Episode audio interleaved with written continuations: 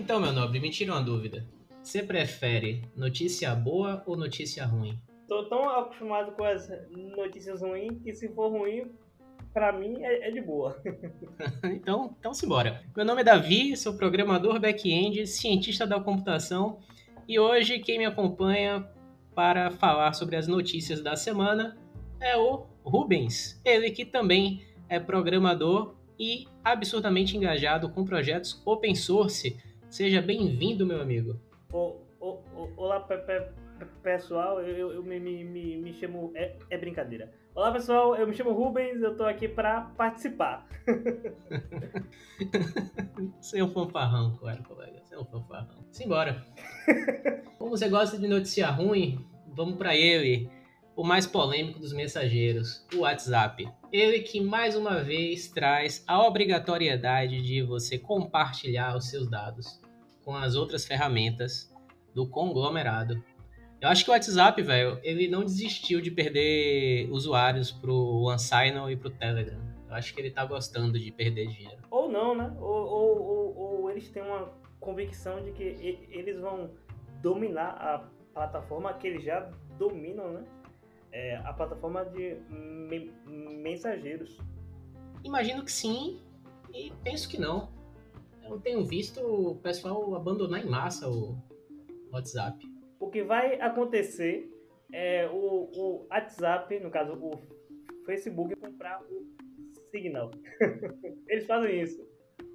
Rapaz, se eu não me engano, o cara que fez o WhatsApp, ele vendeu para o Facebook e depois ele foi lá e criou o Signal. Opa, um fork. Quase um fork. então, meu jovem, você acha que o WhatsApp tem o direito de fazer isso com suas informações? O direito eles têm, né? Isso aí é inegável. Eu, eu só acho um pouco injusto com os usuários, eles forçarem essa, essa, essa acepção. Acepção é foda. Essa é, forçar os usuários a, a aceitarem essas, essas condições, eles se aproveitam do, do fato de que eles já dominam né, é, o mercado de mensageiros, então eles apertam, viu? os usuários. Então, jovem, acabei de confirmar. O Brian Acton, ele deixou o WhatsApp, empresa que fundou com Ian Kong comprada pelo Facebook. E agora ele lançou o Signal com 50 milhões de dólares. E o WhatsApp foi vendido para o Facebook por 22 bilhões de dólares. Então, o WhatsApp, ele pelo menos está te falando, né? Que está dando as suas informações para o Facebook. Já a Vivo resolveu ter uma falha que permitiu acessar o CPF e o telefone dos clientes. Então, você tem como acessar a fatura, nome, endereço, CPF, número de telefone e tudo isso com a praticidade do portal Meu Vivo. Então, né? Eu acho que o WhatsApp, pelo menos, cara, ele tá dando suas informações para um provedor seguro. Rapaz, isso de vazar o CPF já já virou rotina, viu? Eu tô acostumado já. Cara, eu acho que sinceramente, sinceramente, privacidade é um troço que acabou, velho. Eu acho que ainda há esperança se a gente lutar por isso. Existem plataformas open source que garantem 100% de privacidade. Então, assim, eu aderir ou, ou não à, privacidade será sempre uma opção do usuário. Eu acho que essa próxima notícia vai me fazer discordar um pouco de ti, porque você tem um grupo de cientistas dialogando com pessoas durante sonhos lúcidos. Eles apresentaram problemas matemáticos e perguntas objetivas. As pessoas responderam em tempo real, com movimentos oculares voluntários e sinais através dos músculos da face. Um sonho lúcido, para quem não sabe, é um sonho onde a pessoa sabe que está sonhando, onde ela toma o controle do evento. Então, jovem, você não tem privacidade no Facebook, você não tem privacidade com a Vivo, e nem sonhando você tem mais privacidade. teoricamente você tem, porque a mente é sua e você está lúcido, ou seja, você res responde aos estímulos que os cientistas o, o induzem a sentir se você quiser. Pelo menos eu in, in, interpreto assim. Eu não, eu, eu não sou da área de neurociência. Ah, mas é um pouco assustador, cara, você ver a ciência tendo esse controle do, da mente, sacou? Me assusta um pouco. É, inclusive, isso ia dar um ótimo episódio de Black Mirror. Sim. Inclusive, eu desconheço um episódio de Black Mirror que não esteja rolando por agora. Só...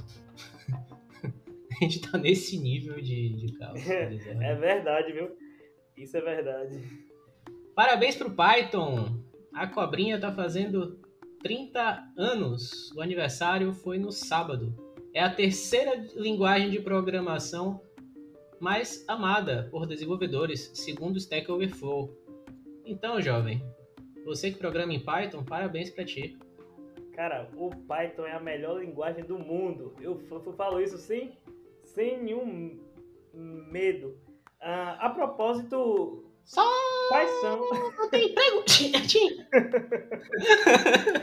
a Python é uma, uma linguagem incrível. Ela me permitiu entrar no universo da programação. E eu, eu, eu acho uma linguagem ótima para quem está iniciando. E é in, incrível uma lin, linguagem que começou em uma, em uma universidade open source completamente é, prática, usual e livre ter conquistado um patamar entre as gigantes como o, o Java, o C Sharp e etc. E, e parece uma I linguagem... love Python.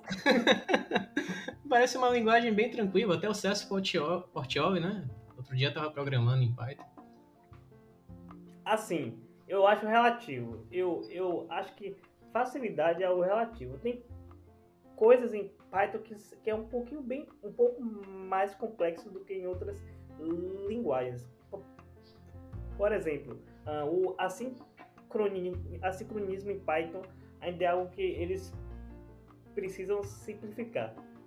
Tá complexo ainda. Entendi. Vamos lá. Já que estamos no mundo open source, vamos para Marte. Pois bem, o Linux vai ser levado para o planeta vermelho. A Ingenuity, Ingenuity perdão no inglês, o droid autônomo, ele pegou carona. Na verdade, ele está a bordo do rover Perseverance, que está lá no planeta vermelho. Chegou na semana passada rodando Linux. Para Tim Canha, engenheiro de software da NASA, a Ingenuity é uma vitória do movimento do código aberto, já que além do Linux, o software de navegação também é open source, permitindo a qualquer pessoa montar um drone semelhante. Parabéns para o Pinguim. Eu acho que quem vai odiar essa notícia é a Microsoft. Que nada, velho. que nada. O WSL2 é Linux puro, bicho. É, realmente. Eu, eu, eu cheguei a utilizar ele e eu achei incrível. Eu ainda não acho que é uma experiência 100% Linux, porque ainda é como se fosse uma emulação, só que dá para quebrar um galho. Não, mas parece que eles também criaram uma série de, de ferramentas ali né, internamente que fazem com que. É uma virtualização, mas é uma virtualização bem, bem amarrada ao kernel. Né? Ela tem uma. é, um eles, eles funcionam como uma, um subsistema, não é? Ele trabalha realmente a nível do kernel. Só que ainda assim eu achei o desempenho um pouco ruim se comparado com uma distribuição Linux de fato. Bom, diante de um mundo tão nefasto, diante de tantas pessoas querendo fazer maldade, eu acho complicado usar Windows. Eu gosto de ter um pouco de paz de espírito e ter o meu Ubuntu aqui, sabe? E também você acaba ficando. Você fica um pouco mais velho, você fica um pouco preguiçoso de aprender coisas novas. Eu tô muito de boas no meu Linux. Tem muitos anos que eu uso. não sei se eu quero mudar por agora não. Eu entendo isso também. Ah, eu, eu uso o Linux há anos já. E eu, eu cheguei a utilizar o Windows esse ano, no comecinho do ano. Eu tive um pouquinho de resistência. Tem coisas que eu, eu acho que o Windows ainda precisa otimizar. O desempenho em, em, em, em hardwares limitados e etc. Pessoas, esse foi a primeira edição do nosso compilado de notícias. Nós tivemos a honra de ter a presença de Rubens, ele que tem o próprio podcast, o The Dev. The Dev. Isso. Adivinha, adivinha por que ele se chama The Dev? Adivinha aí. ah, não sei. Diga aí você. Porque The é de domain e Dev de developer. É mentira, é porque eu sou gago mesmo. ah, velho é, é uma dificuldade, mas é como o Tyron Lannister fala lá no, no Game of Thrones, que os nossos defeitos a gente tem que botar na frente e assumir eles, porque aí ninguém vai conseguir usar isso contra a gente, sacou? Nem a gente mesmo. Mas imperfeição é imperfeição. E se for possível é, otimizar isso, né? Retirar a imperfeição, eu opto por retirar ela. Eu aceito ela para mim poder se livrar dela, se for possível. Se não for, é a vida, né? pois bem, Dr. Rubens. Tem uma palavrinha da língua portuguesa que eu gosto muito. Chama idiosincrasia. O que impede as máquinas de, de ser gente, de ter alguma coisa. É isso. Então, acho que se você não tivesse toque a mais, tá ligado? Você não ia ter o The Dev. eu achei, eu achei fenomenal o nome, cara. Achei fenomenal. É. Eu também acho. Bom, é hora de é dar tchau. tchau Queria agradecer a todos que. Todos? a todos que chegaram até aqui. Ah, vai dar, vai dar umas. umas algumas pessoas, duas, três. Tá ótimo. Quem sabe tá três. Ótimo. Ou quatro. Ah, tá demais, tá demais. Importante não é quantidade, né? Qualidade. Verdade. Pois, pessoas, se vocês quiserem saber mais sobre essas pessoas que somos nós. Existem quase 300 delas lá na nossa comunidade, no Codar.